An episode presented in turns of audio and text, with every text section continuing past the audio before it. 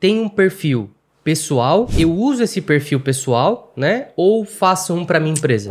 Vou dar o meu, o meu caso aqui, né? Porque é um recente, Uhum. né? E é orgânico. E como a gente tá começando já a falar, e eu sei que a galera não quer gastar dinheiro por enquanto, depois a gente vai falar de anúncios, mas vamos começar. É setembro eu tava lá com os meus 830 seguidores. Setembro foi que seis meses atrás.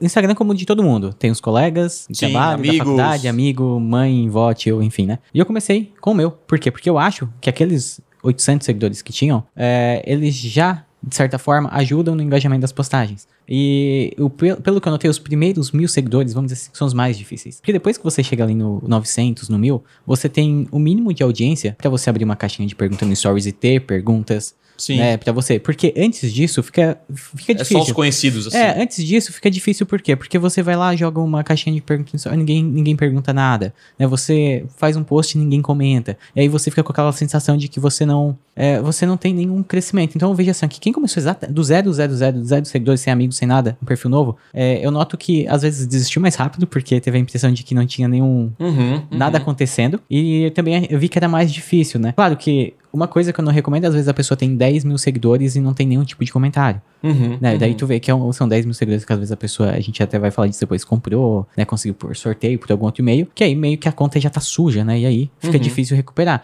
Mas quando você tem lá seus amigos, 400, 500, se pra ti não faz mal, do tipo assim, ó, vou transformar esse meu perfil particular num perfil, vamos dizer assim, mais de conteúdo, né? Falar de conteúdo. Sim, sim. Tudo bem, eu, eu jogaria no particular porque foi o que eu fiz e deu certo. Mas aí vai um pouco da pessoa. Tem pessoa que quer separar, entendeu? Não, eu quero ter meu perfil lá só pra minha família, não quero que eles saibam do que eu faço, do que eu posto, não quero que eles. Aí é, é meio pessoal, assim. Não que vai mudar muito, né? Porque no começo é pouco seguidor. Mas eu, particularmente, peguei o meu, per- meu perfil pessoal e comecei a postar conteúdo ali Mas, mesmo. mas é interessante a pergunta também do, do, do, do Lucas, que eu acho que levou para outro caminho para quem tem empresa, né? Isso. É, o El veio pra linha de, cara, se você tem um perfil Sim. hoje, eu devo construir um ou, ou, é, ou usar o mesmo. Entendi. É uma decisão que, tipo, não, não afeta. Você vai começar naquele perfil, quando começar a postar conteúdo e tal, que a gente vai falar sobre isso agora, como crescer no Instagram, é, escolha um. Se você começar no seu, tá tudo bem. Ou começar É. um do zero, tá tudo bem também. Agora, se a pessoa tem empresa, É, aí nesse caso, aí eu acredito... um novo, né? Um no... É, tipo assim, vamos supor, eu tenho eu, eu tenho conversão extrema,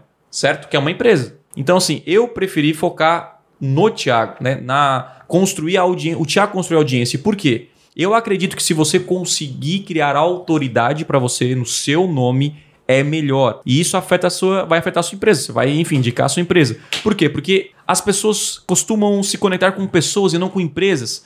Acho que quando você vai seguir alguém no Instagram, você, pô, tô seguindo al- alguém ou uma empresa, porque você não quer seguir empresa, porque você sabe que a empresa quer vender pra você no final. Sim. Agora, quando você segue alguém, você quer criar um relacionamento com essa pessoa, você quer é, entender o que ela pode gerar de valor pra você.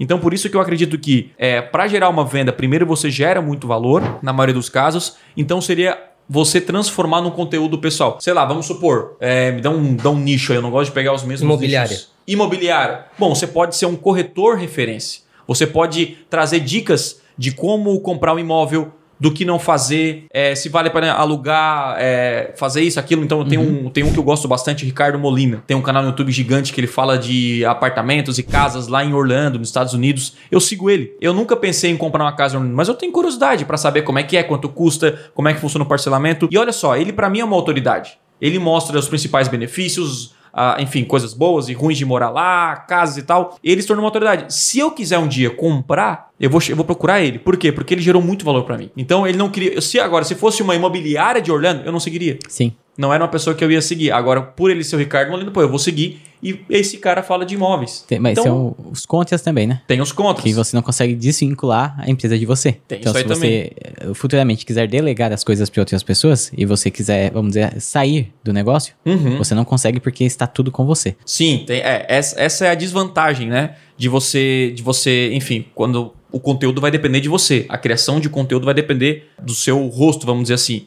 Então tem vantagens e desvantagens. É, eu iria para o caminho de criar autoridade, de, de você investir na sua marca, em você, pessoal. Mas, Thiago, eu não quero fazer isso, é uma empresa familiar e tal. Você cria a empresa e torne, e torne esse perfil o mais humanizado possível.